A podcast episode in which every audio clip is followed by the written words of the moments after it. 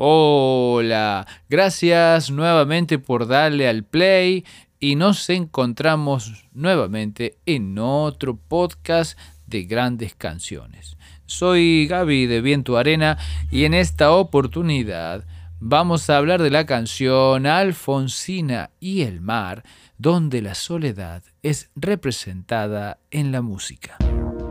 Grandes canciones con Viento Arena.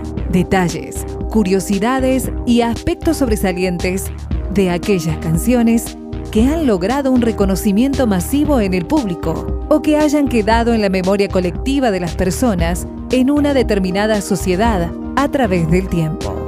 Grandes canciones con Viento Arena.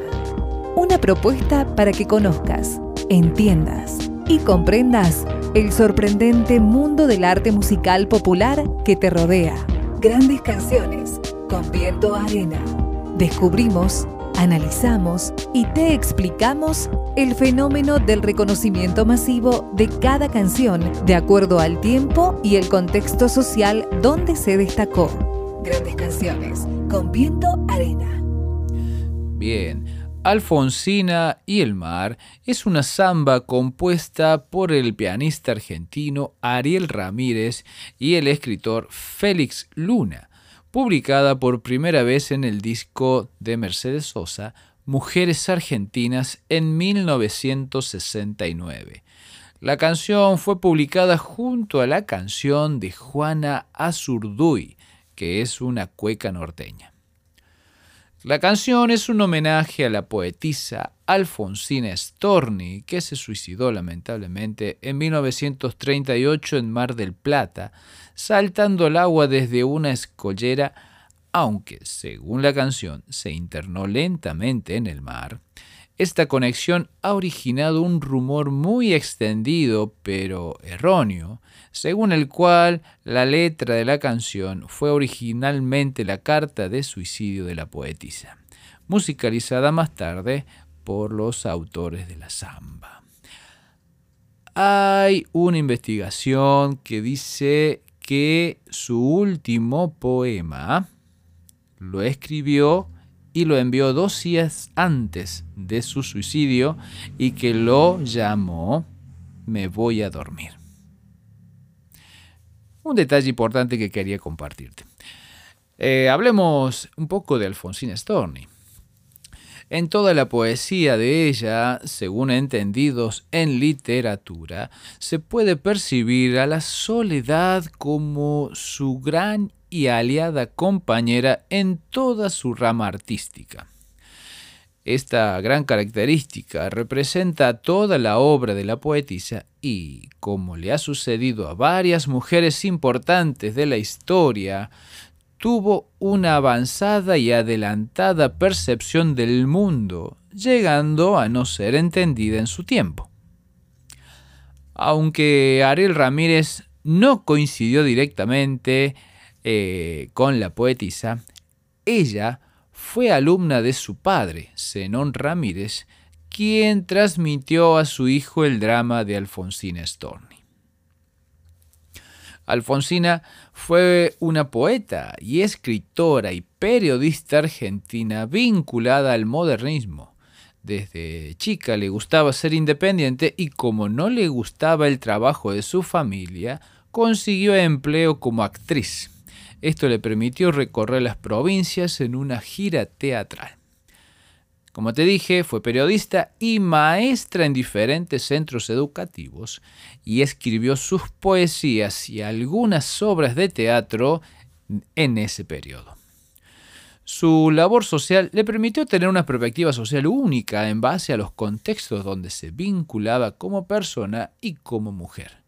Por ende, su prosa es feminista y, según la crítica, posee una originalidad que cambió el sentido de las letras de Latinoamérica. En su poesía deja de lado el erotismo y aborda el tema desde un punto de vista más abstracto y reflexivo. Sus composiciones reflejan, además, la enfermedad que padeció durante gran parte de su vida y muestran la espera de ese punto final expresándolo mediante el dolor. el miedo y otros sentimientos desmotivacionales.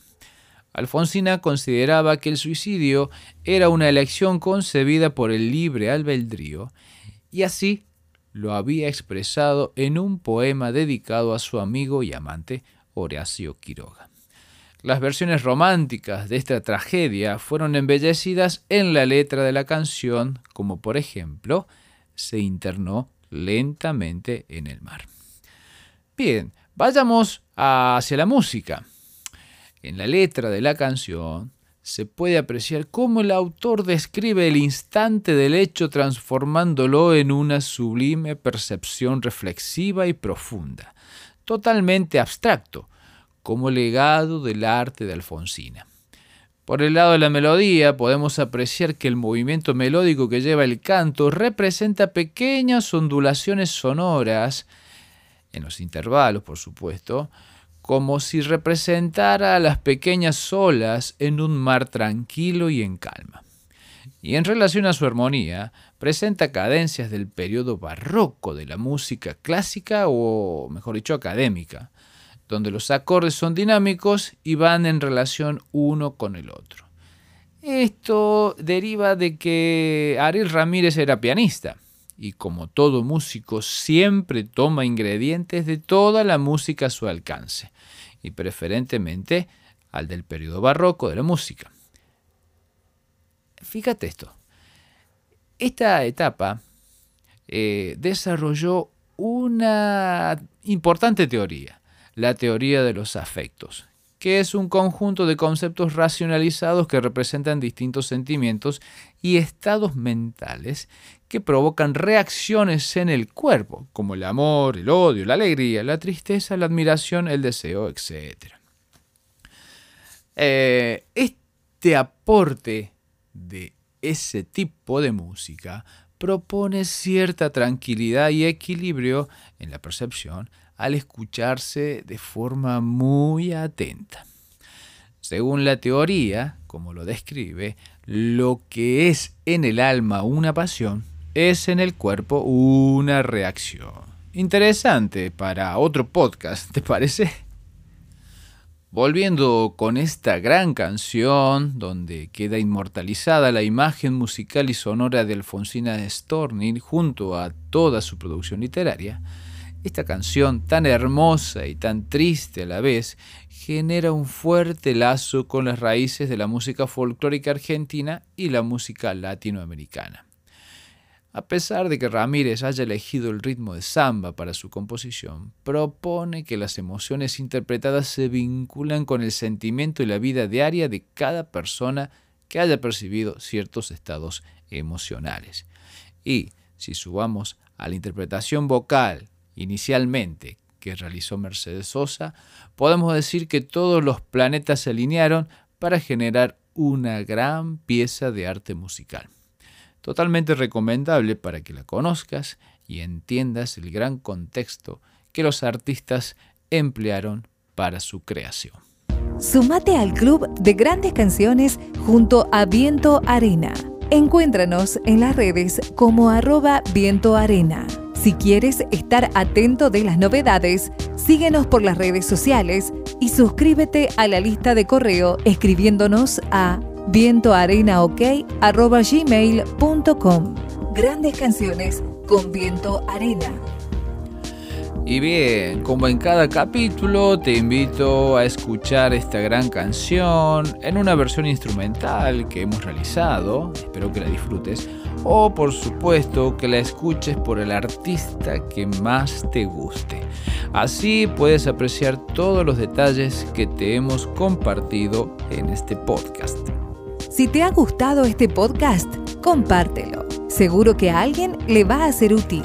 Y en el próximo podcast. Y en el próximo podcast tendremos la visita de una persona muy especial. Grandes canciones con viento arena.